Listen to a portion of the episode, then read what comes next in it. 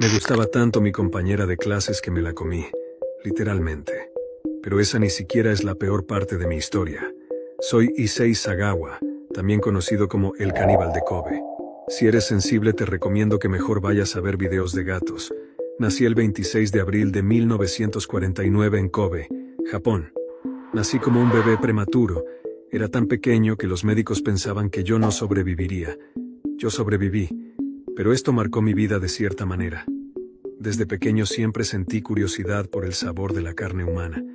Tengo recuerdos de mi tío, disfrazado como un monstruo, metiéndonos a mi hermano y a mí en una gran olla para comernos. Claro que eso solo era un juego.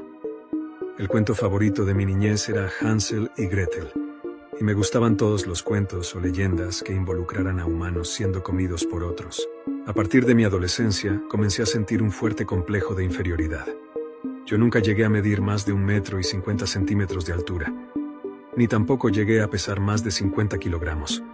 Aquí puedes ver mi foto al lado de un hombre promedio. ¿No te parezco súper tierno?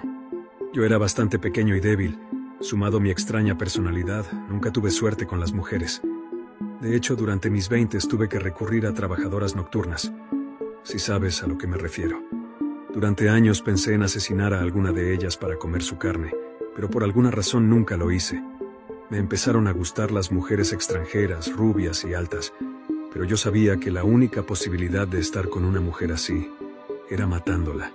En 1977, a mis 28 años, me mudé a París a continuar con mis estudios.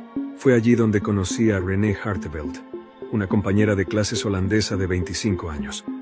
Yo nunca había visto a una mujer tan hermosa. Me fui ganando su confianza hasta que logré invitarla a mi apartamento, con la excusa de que me ayudara con un proyecto académico.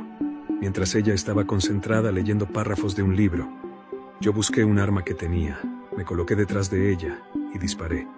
Luego intenté comer a mi amiga con mis propios dientes, pero me di cuenta de que mis dientes no eran lo suficientemente afilados. Yo corté lo que consideré como los mejores pedazos de carne y me alimenté de mi amiga durante dos días. Pasados esos días, comencé a preocuparme por la descomposición así que metí partes de su cuerpo en dos maletas y llamé a un taxi. Cuando el taxista llegó me ayudó a guardar las maletas. Se sonrió y me preguntó como broma si había un cuerpo en esas maletas. Yo le respondí riendo que estaban llenas de libros. Me dejó en un parque cercano y en plena luz del día arrojé las maletas a un lago.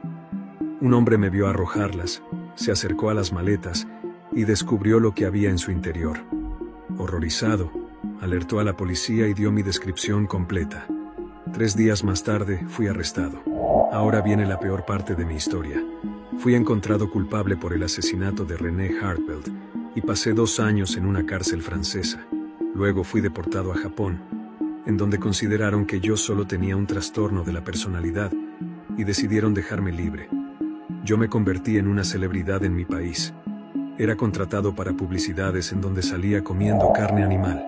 Salí en revistas, documentales y películas. Me dediqué a pintar y a escribir. Escribí más de 20 libros y vendí mis pinturas como obras de arte en el mercado internacional. Viví como un hombre libre, y la fama me ayudó a lidiar con mis problemas de inseguridad. Fallecí en noviembre de 2022, a mis 73 años de una neumonía. Conocer a René Hartevelt fue lo mejor que me pasó, aunque no creo que ella opine lo mismo.